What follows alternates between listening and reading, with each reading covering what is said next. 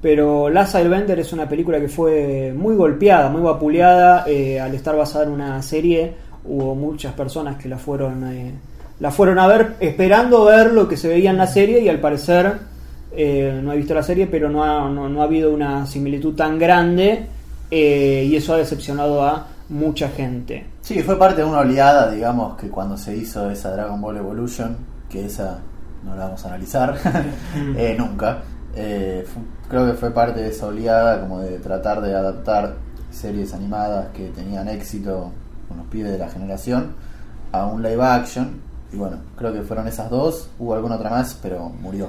Y- Ahí se vuelve el problema de el no entendimiento de que si una película está basada, ya sea en una serie, en una novela o en un hecho real, tiene que ser y cumplir con exactamente lo mismo que cuenta la novela, el hecho real o la serie. Y las películas se tienen que analizar por sí solas.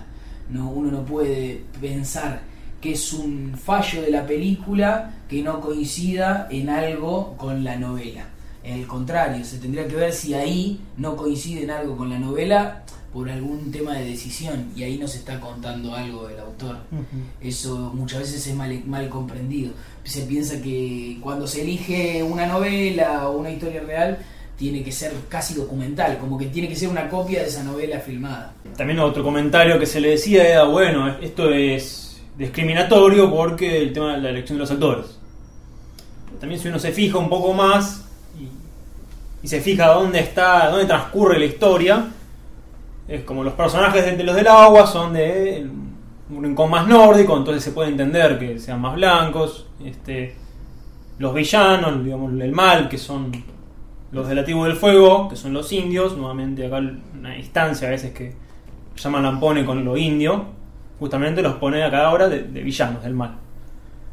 Este, bueno, después a los de la tierra, que eran de la región, si se quiere, más, este, más un poco más oriental, más de, asiática, sí, lo- lo- los indios también son asiáticos, pero más, digamos, cerca de Japón o China. Más oriental, más... Claro, bueno, y este, los de aire con esta cuestión de que están extintos. Y también, nuevamente lo que hablábamos de la falta del padre, se quiere... Esto llevado a un extremo un poco mayor, que incluso Ang es el último vestigio de esa, de esa tradición que es la de los maestros del aire, de alguna manera. Este, y él tiene también que volver a aprender lo mismo que hicieron esas generaciones pasadas, que son ahí los avatar. Y Justamente estas cosas son las que estamos viendo. ¿eh? Lo- cómo faltan los padres en Shyamalan, cómo hay que volver a hacer algo. Este, bueno, lo que estuvimos hablando En el primer episodio, claro. exactamente. De hecho, hay, hay una escena en Lazar Bender cuando está hablando la anciana con los otros dos eh, chicos, que no está, no está Ang en esa escena.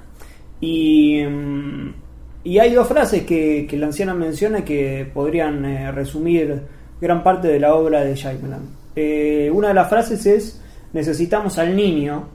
Todos necesitamos al niño. ¿no? Claramente es una frase narrativa, necesitan a Claro. pero también necesitan ahí se da esta ironía siempre de, de lo infantil, ¿no? El- la persona, el adulto es Ang y los demás que son mucho más grandes que ellos son más infantiles que Ang. Entonces, a- de ahí viene esta frase de todos necesitamos al niño, de todo un poco lo que hablamos en el primer episodio. Claro. Y eh, la segunda de las frases, eh, que suena un poco mm, hasta cursi, dicha así, pero bueno, es una de las frases que menciona la señora, es, con el corazón se gana la guerra. Si uno repasa todas las películas de Shyamalan, y un poco todas se vencen con el corazón. Sí. Eh, el mejor ejemplo de todos es Split, ¿no? Como cuando le mira las cicatrices y le dice, tu corazón es puro. En The Village, La Unión, en Joaquin Phoenix, y Claro, sí, sí. sí. La Ciega iba a decir. No, Ivy, Ivy Walker. Ivy Walker. Pero esto lo podemos ver también, este, digamos, en After Earth, también de alguna manera. De hecho, en ambas películas siempre hay algo que pasa que es que siempre la, la mujer se tiene que sacrificar para el sustento de los demás, como pasaba en Señales, que la- es la madre la que se tiene que sacrificar al final del, de Last Airbender, que es la chica la que se tiene que sacrificarse para mantener la estabilidad. En After Earth la hermana se sacrifica para seguir viviendo. Y justamente esto que hablábamos la vez pasada, de cómo lo, lo femenino, si querés, lo materno, el tema del cobijo.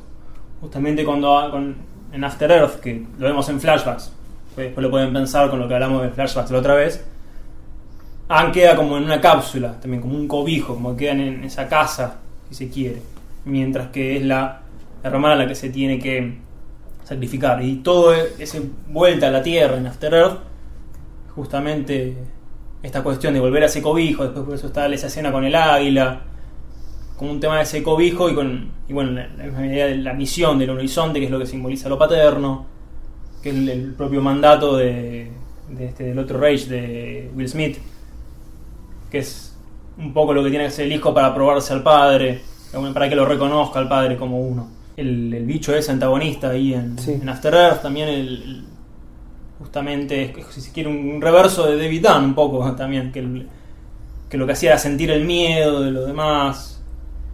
Este, Sí, maniquea un poco. maniqueamente. Sí, es lo que pasa, todo lo comenté la vez pasada, que yo separaba sus películas en fantasía moral por un lado y el fantástico terror.